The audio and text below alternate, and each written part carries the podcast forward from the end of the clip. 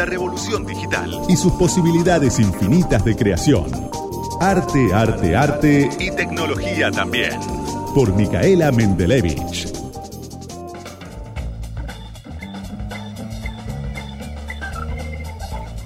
El negro más negro del mundo. Oscuro.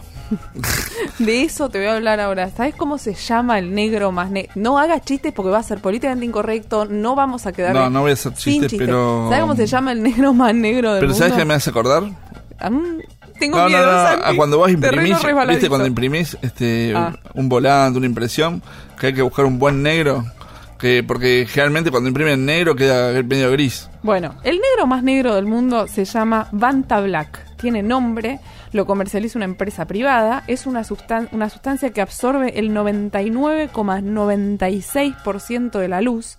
O sea, es negro negrísimo. Eh, ¿Pero qué es? ¿Es una es pintura, una, Es un tintura? material. eh, ahora te, explico, te voy a explicar porque es muy difícil de entender porque estoy hablando de nanotecnología. Ah, Es un material eh, fabricado con nanotecnología que descubrieron que es el negro más negro del mundo. No es una pintura porque no viene en un tacho y vos podés pintar. Es un material. Para trabajarlo necesitas un laboratorio con una máquina que lo trabaje al vacío. ¿Y dónde lo descubrieron eso? Para que entienda, es nanotecnología. Lo descubrí. Son tubos. es- de hecho, Banta Black viene también de la misma palabra. Nanotubos de carbono. No me voy a meter en la descripción técnica. Es muy difícil, pero se trabaja en laboratorio. Es súper, ultra, mega tóxico. Su principal uso es científico. Para que te des una idea, si yo le pongo Banta Black, agarro un aluminio arrugado y le pongo Banta Black a la mitad, vos no vas a distinguir las arrugas. Elimina la tridimensión. Es tan negro y tan opaco que elimina por completo la tridimensión. Si vos agarrás un rostro y lo pintás con Banta Black en laboratorio, con cómo se hace, con vacío y no sé qué, eh, vas a eliminar absolutamente y no vas a entender si lo que hay ahí es un rostro o es un agujero. Lo que hace es eliminar la tridimensión y te decía, se usa eh, su, su principal uso científico porque se, se usa básicamente para en los eh, telescopios evitar la luz parásita y entonces poder Claro. ver estrellas muy tenues. ¿Por qué te estoy hablando de esto acá? Sí, es una columna de arte. Te estoy hablando de esto acá, y, y se usa también, eh, tiene usos militares para los aviones y que no los detecten y bla, bla, bla. Te estoy hablando de esto acá porque un artista compró no la pintura, no un laboratorio para hacerla, no un par de... Compró los derechos exclusivos de usar un color. No. Ningún otro artista en el, El mundo dueño del color. es el dueño del color.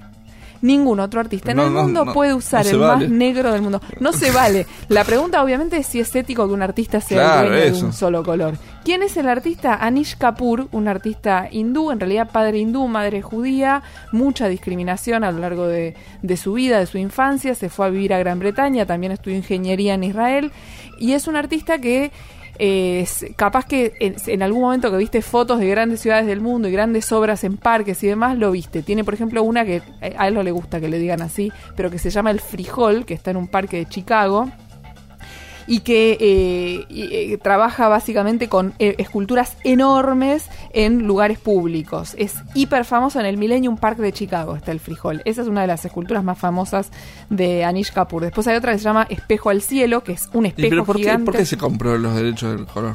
Es un espejo, es un espejo gigante que muestra el cielo. Eh, las obras de Anish Kapoor te impactan, te atraviesan, te dejan boquiabierto, no entendés bien Epa. qué son y están ahí, en los parques, en los lugares públicos y demás. Lo que hace con este Banta Black es con objetos cóncavos y convexos muy grandes, los pinta de este color, los, los tiñe, los, los, obviamente, como te decía recién, en laboratorio, no es que le da un par de manos de Banta Black y listo, y vos no sabés que- si está frente a un agujero, si está frente a una ¿Sabes qué me hace acordar? Al malo de Phineas y Fer, ¿viste el dibujito ese de, de Disney? Que como que tiene un plan así maquiavélico, por ejemplo, para pintar todo de- con el color ese y que nadie vea más nada. Bueno, hay algo de eso. Por ahí se inspiraron en esto, ¿eh? No es de ayer esta noticia. es como Duffer. Puede el- ser. el- Eh, Santi, ¿por qué se compró el Banta Black y por qué no? ¿Por no, qué no? bueno, pero... ¿Y por qué no? está, ¿viste? Pa- Parece es- esos cuentos, viste, que, Y se compran todo, yo que sé, una, Bueno. una capacidad de hacer algo. Hay algo de eso, se ganó muchas críticas del mundo del arte eh, y también un par de pintadas antisemitas, hay que decirlo. Sobre todo en una obra que hizo en el Palacio de, Versa- de Versalles, que era como, bueno, también él se la jugó un poco, era como la vagina de, una, de la reina en el pleno Palacio de Versalles y le hicieron una gran pintada antisemita. ¿Por qué se compró el negro más negro del mundo? Las obras que hace son alucinantes. Digamos todo, porque también está bueno ponerlo en, en- en- en el lugar correcto. Las obras que hace son alucinantes. Ahora, prohibirle a otros artistas hacer obras con ese color, y amigo, no sé si es muy simpático de tu parte. Bancatela si te critican también.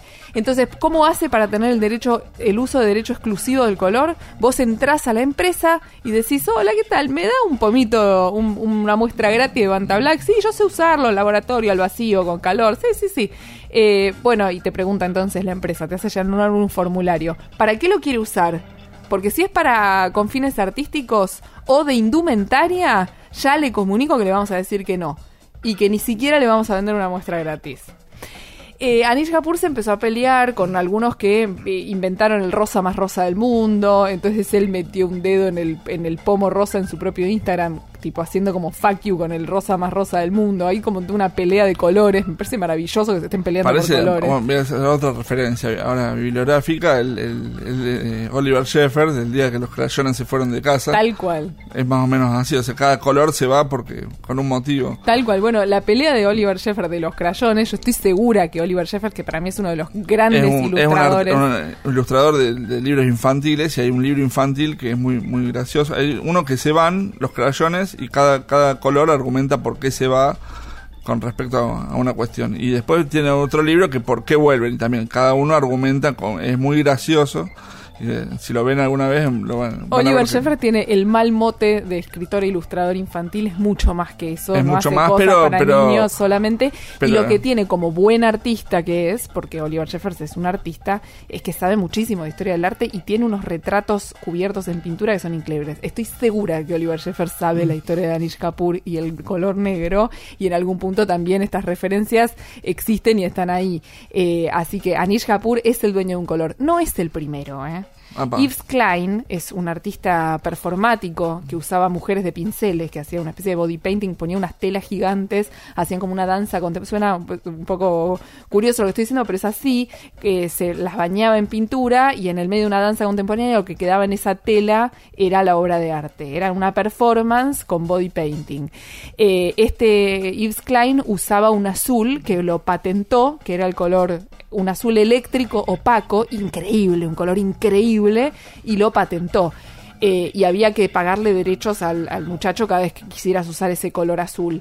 No es lo mismo porque era un azul, nada, o sea, era un tono de azul y al chabón se le ocurrió patentarlo, como Sí. si Frida Kahlo hubiera patentado el azul del frente de su casa, que también se conoce como azul Frida. La diferencia de esto es que Anish Kapoor efectivamente tiene los derechos de uso exclusivo del negro más negro del mundo, pero, pero, y acá te, con esto te cierro que es el mundo se ha vuelto bueno, eh, vino Apple y con su iPhone a salvar las papas, obviamente con la tecnología que tienen inventaron un color que en vez del 99,96% de la luz absorbe el 99,97 y medio y eh, van a lanzar próximamente una Mac Ajá. y un iPhone con este negro más negro del mundo, Anish Kapoor va a poder seguir usando el otro, pero le aparecieron competidores. Claro. Y ahora cualquiera de estos competidores que libere la patente para que lo use cualquiera, incluso uno está desarrollando un aerosol para que no tenga que ser usado en laboratorio, bueno, se le acabó la joda a Anish Kapoor, así que va a tener que compartir. Muy interesante, la verdad. Le ponemos cara a los números fríos de la economía. Isaac Yuyo Rudnik Del ISEPSI. te trae la realidad caliente de nuestro país. Isaac Yuyo Rudnik con los números calientes de la economía. Yuyo, ¿estás ahí? Sí, sí. ¿Cómo te va, Micaela? ¿Cómo Buenas- estás? bu- buenas noches. Buenas, buenas tardes, buenas noches, podemos decirnos también. Sí, Así es. ¿Cómo va, Este, Yuyo? casi sin sol. El, Sí. el director de, del ISEPSI, del Instituto Social Económico de Política Ciudadana, este, nos, está, está aquí, así que contanos, ¿con qué, ¿con qué nos trajiste, qué nos trajiste hoy para este domingo?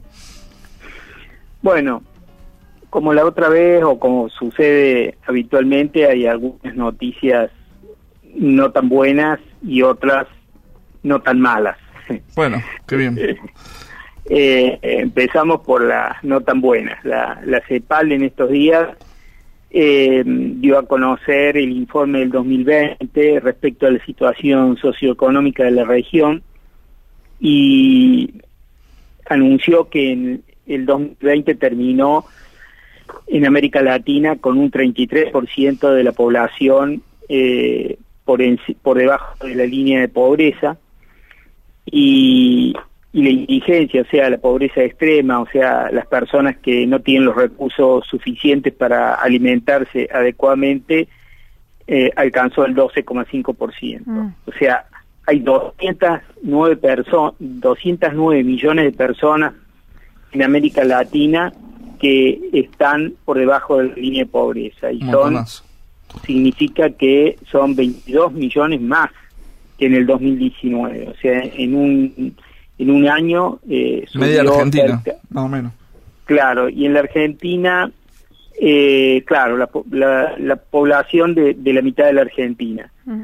Eh, de esos 209 millones de personas, 78 millones están por debajo de la línea de indigencia, o sea, son eh, 78 millones que no tienen los recursos suficientes para alimentarse adecuadamente. Yo imagino que todo esto fue muy agravado por la pandemia, ¿no? Exactamente, exactamente. Fue un año muy malo eh, para todos los países del mundo, pero claro, sobre todo en, en la región donde conviven países eh, pobres, con países eh, en desarrollo, como la Argentina, eh, la situación obviamente es mucho más grave. Justamente la Argentina es uno de los países que tiene actualmente una de las tasas de pobreza más altas, está por encima del promedio, llega, según siempre la CEPAL, al 37,5. Eh, en general los registros que hay en en nuestro país eh, dan eh, porcentajes superiores, porcentajes superiores de, de pobreza, eh, llegando más bien más cerca del 40%. La segunda noticia es una noticia mejor, algunos datos vienen confirmando que la recuperación de la economía en general respecto a, a la profunda recesión que tuvimos el año pasado que llegó a, una pérdida del 10% del Producto Bruto, que la recuperación va a ser un poco más rápido de lo que, de lo que se esperaba. Ahora el INDEC, esta semana que pasó, anunció una recuperación del 23% para el mes de enero en la industria de la construcción. Mm. Ya en diciembre había habido una, siempre según el INDEC, una recuperación del 27%. ¿Por qué es importante la construcción, lo que suceda en ese ámbito de la economía?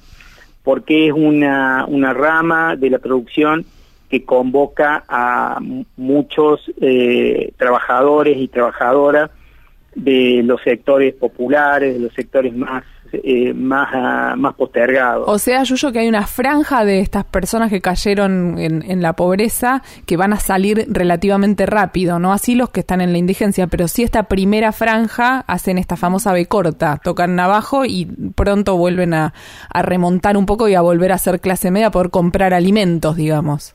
Eso es, sí, no, no estoy seguro que lleguen a clase media, pero sí de, lo último que dijiste, que es llegar a tener en un tiempo relativamente corto, si este desarrollo de la industria de la construcción se, se sostiene, si este crecimiento se sostiene, eh, puedan llegar a eh, tener recursos suficientes para sostener, eh, para tener una, una situación alimentaria más o menos razonable. y la las otras noticias que me parecen relevantes y que están todas relacionadas es que en esto, también durante esta semana, un gremio que es muy importante, que es referente para, para el resto del, del, de los trabajadores, de los trabajadores organizados, el gremio de encargados de edificios, esta semana eh, cerró las paritarias con un aumento acordado del 32% para todo el año, incrementos que siempre son escalonados y termina el último el, el último aporte en febrero del, del 2022. ¿Y por qué es importante esto? Porque eh, ahí eh, lo que se está esperando, lo que estos dirigentes están esperando, es que se cumpla lo que está prometiendo el gobierno, que la inflación no superaría el 28 o 29%, con lo cual se cumpliría la posibilidad de que haya durante este año una recuperación de su poder adquisitivo en, en términos de tres o cuatro por, tres o cuatro puntos, lo cual obviamente es bastante discutible, bastante dudoso que realmente esto se efectivice. Claro, porque los sueldos no suelen terminar marcando después cuánto es efectivamente la inflación. Lamentablemente, ¿no? Siempre terminan perdiendo, suben por escalera y la inflación va por ascensor. Y por lo menos en los últimos años ha sido, eh, ha sido, digamos, la variable que se verificó eh, durante todo el tiempo, durante mes a mes y durante año a año. Y esto nos lleva nuevamente un problema que hemos charlado ya en otras oportunidades aquí, pero que eh, tenemos que tomarlo, no, no podemos dejar de, de, de, tenerlo en cuenta, que es justamente el tema de la inflación, que se sigue planteando como, un, como una dificultad insolucionable. Los números que dio a conocer, que se están dando a conocer por parte de varias consultoras, todavía el INDEC no no dio su publicación de sobre el mes de febrero, pero por ejemplo el índice barrial de precio que mide el, los valores de la canasta básica de alimentos, eh, para febrero eh, midió más de un 3% de aumento.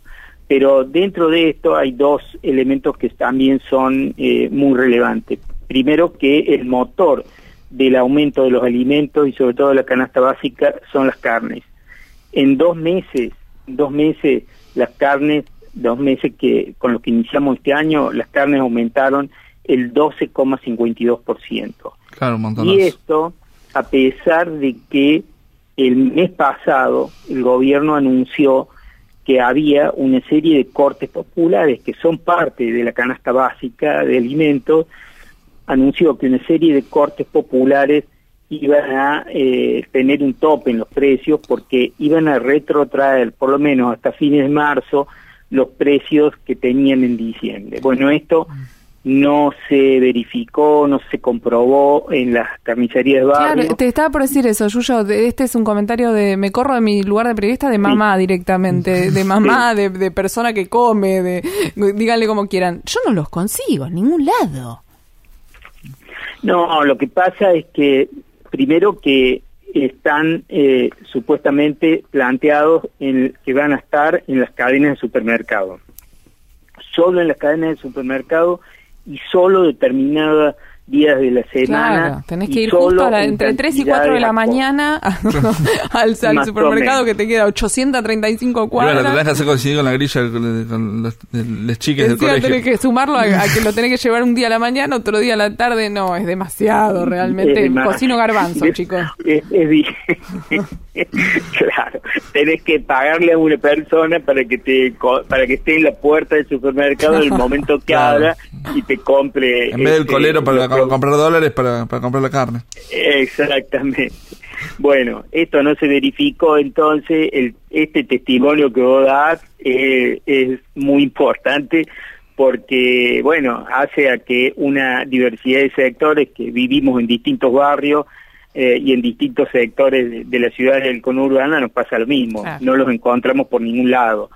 Y entonces, bueno, el gobierno hace un anuncio con mucha con mucha pompa, con mucho, le da mucho relevamiento al, a los anuncios de estos, hubo ministros en el momento de que este, que este anuncio se hizo y después resulta que cuando uno lo va a buscar ahí nomás, en a los pocos días, en la semana siguiente, el producto este no, no está y tiene una incidencia muy fuerte en el, en el valor final de la canasta básica de alimentos. Entonces, bueno, nos quedamos con el interrogante final. Va a haber, obviamente, una recuperación probablemente eh, interesante de, la economía en los próximos en los próximos meses, siempre y cuando eh, la pandemia no entre en una segunda ola que obligue a reducir la circulación. va a haber ingresos externos, como decíamos la semana pasada y como se sigue siguen comprobando todas las noticias que vienen. El interrogante es cómo se van a distribuir esos recursos que van a estar circulando en el, en el mercado interno, en el país, cómo se van a distribuir. Si efectivamente, por lo menos una parte de ellos eh, se va a distribuir en una forma más equitativa o este, van a ser eh, aprovechadas por los grandes este, empresarios, los grandes grupos financieros, los grandes grupos económicos para acrecentar aún más la gana, sus ganancias y los sectores más empobrecidos van a seguir en la misma situación. Muchas gracias, Yuyo. Nos encontramos el domingo que viene.